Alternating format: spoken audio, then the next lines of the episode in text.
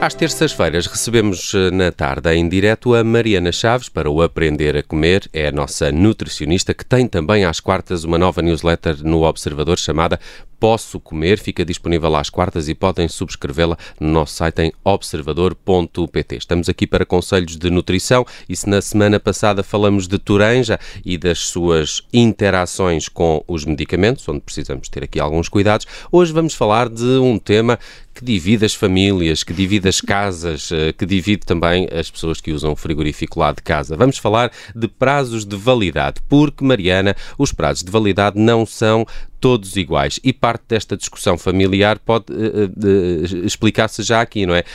É preciso ler bem. Há três tipos de prazos de validade. Três tipos, exatamente.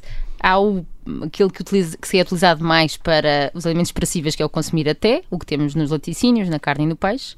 E depois temos outros dois, que na verdade o conceito é, são datas de durabilidade mínima. Aquele, chama, vemos lá no produto que é consumir de preferência antes de, ou consumir de preferência antes do fim de. Ainda assim, pode não aparecer nada destas palavras e aparecer apenas data, data, mês e ano. Exato. Ou só mês e ano. Que, e que, que é depois nós confundimos sempre. Isto foi quando foi embalado. Não, não, isto é a validade. Sim, não, não, sim, isto é a data do sim, embalamento. Exatamente. e que uh, aqui a grande diferença será que este consumir até, que nos aparece nos alimentos frescos, uh, laticínios, carne e peixe, por exemplo, é uma questão de segurança, que supostamente a partir daquela data já ninguém nos garante que esse alimento seja seguro consumir. Nos outros dois, nós podemos consumir mesmo depois daquela data. Assim, resumidamente, Quanto? seria isto. Aliás, eu acho que aqui o, é truque, o truque é de preferência, consumir de preferência. Isto divide Isso. depois das pessoas, porque depois um, um, uns olham isto como uma sugestão uh, de data e outros não, não é? Outros, Acham outros, que é como tipo, uma imposição. Portanto, como uma imposição. De preferência antes de, mas se deixarmos passar, quanto tempo podemos deixar passar? Aí não há nenhuma instituição que nos diga. Aquilo que nós sabemos é que eles só nos garantem as características organoléticas até aquela data. Características organoléticas será a textura, o cheiro, uh, o sabor, portanto, todas as características vá da qualidade do produto. Mas não nos conseguem dizer até quando, depois daquela data, que isso vai manter. Aí vai depender um bocadinho do nosso teste. Too Good To Go, o site onde toda a gente pode ir ver o movimento Too Good To Go, faz o desafio de nós utilizarmos aqui um bocadinho os nossos sentidos do observar, cheirar e provar. Portanto, este observar, cheirar e provar seria para estes alimentos um, que nós já sabemos que têm um prazo de validade de 3 a 6 meses, onde vai aparecer, quando é de 3 meses aparece dia, mês e ano, quando é de 6 meses aparece só mês e ano. Eu queria aqui só perguntar uma coisa. Nos casos em que consumir até é mais, entre aspas, perigoso, se o fizermos depois dessa data, do que nos consumir de preferência antes de. Exatamente. Isso é o critério de base sem dúvida, que é a questão de segurança. Perigoso. O, o, que estamos a falar é que nestes produtos há maior concentração de água, há maior possibilidade de proliferação de bactérias e por isso uh, eles só nos garantem que até aquela data está totalmente seguro. Nos outros, sendo produtos secos, estamos a falar de cereais, portanto de arroz, de massas, bolachas, de bebidas, de refrigerantes, que nesse caso por acaso não são, não são secos, aqui confundo um bocadinho, mas são produtos com muita validade. Neste caso não se põe essa questão do desenvolvimento das bactérias. Porquê que nos líquidos, já agora misturando os assuntos, mas porquê que nesses líquidos não acontece isso? Porque são submetidos a altas temperaturas, portanto a métodos de conservação que permitem que não haja esse desenvolvimento de bactérias no hum. seu interior. Um, um bom exemplo que deste do arroz. Uh, eu imagino que quando os nossos avós comprassem arroz não tinham lá prazo de validade, não é? Vinham naqueles sacos de pano, duvido que lá tivesse Exato. escrito consumir de preferência antes de. Portanto, nós podemos partir do princípio que esse tipo de alimentos tem uma data uh, longa. Sim, e tem uma data longa. Uh... E se calhar mais flexível, entre aspas. É? Mas cá está, ninguém diz que não se pode consumir até um ano depois. Pois. Ninguém diz. Uh, Depois é aí mesmo... entra o cheirar, observar Exatamente. e provar. E provar, e provar, porque à partida não nos vai acontecer nada, não vamos ficar com uma intoxicação alimentar porque o arroz não está bom.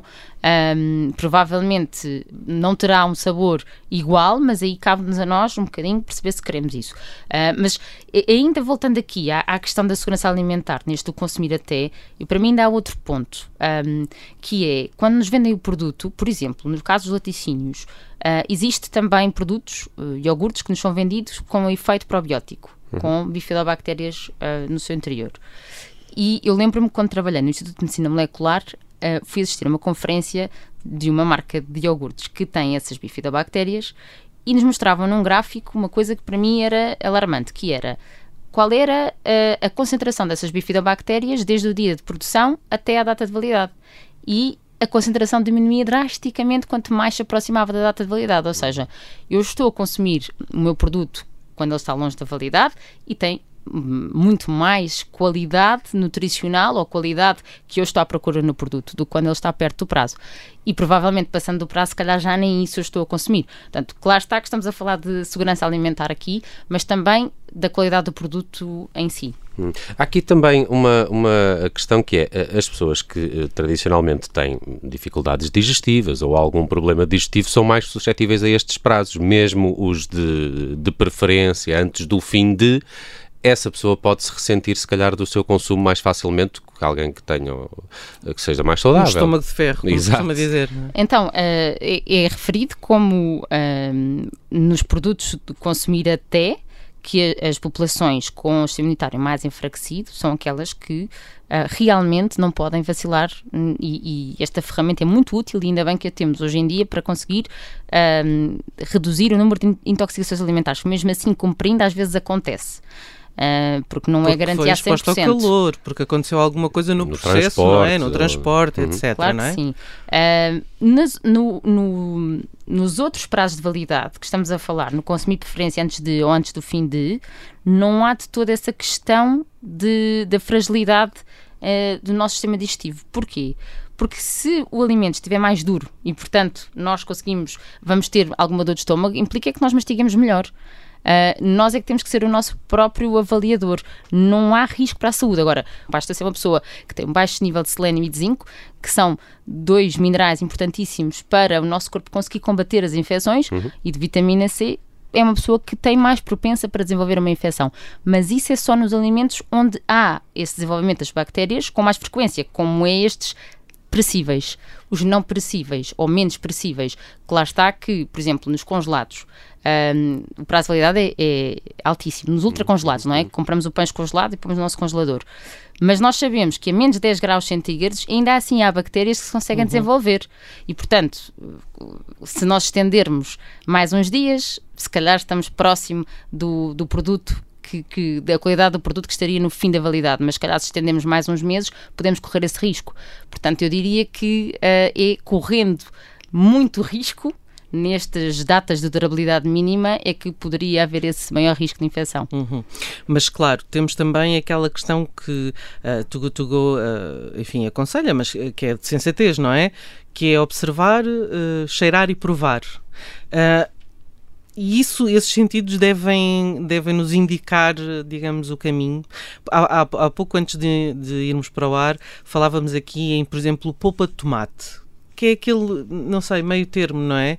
Vem embalado, tem uma data uh, prolongada, mas enfim, mas é um, é um, é um produto perecível. Até já ouvi Sim. uma mesinha qualquer que se faz na polpa de tomate para ela não passar tão depressa o prazo. Não sei se é meter uma gota de azeite ou uma gota de vinagre que se mete na polpa de tomate. Ideia, já ouvi esse truque. A, a, a, abrir o frasco é começar a contar claro. a, validade, não é? Sim, sim, sim. Aí Portanto... são os três dias úteis que podemos utilizar. Mas se calhar, Nelson, estás a falar da polpa de tomate feita em casa, caseira, não é? Ah, ok, Pronto, okay. E aí todos os produtos uh, que são confeccionados vão ter um prazo ali de validade de 3, 4 dias e aí é se calhar se pode estender. Aliás, eu na polpa de tomate até já compro sempre frasco de vidro que é para perceber quando é que ela ganha bolor, né?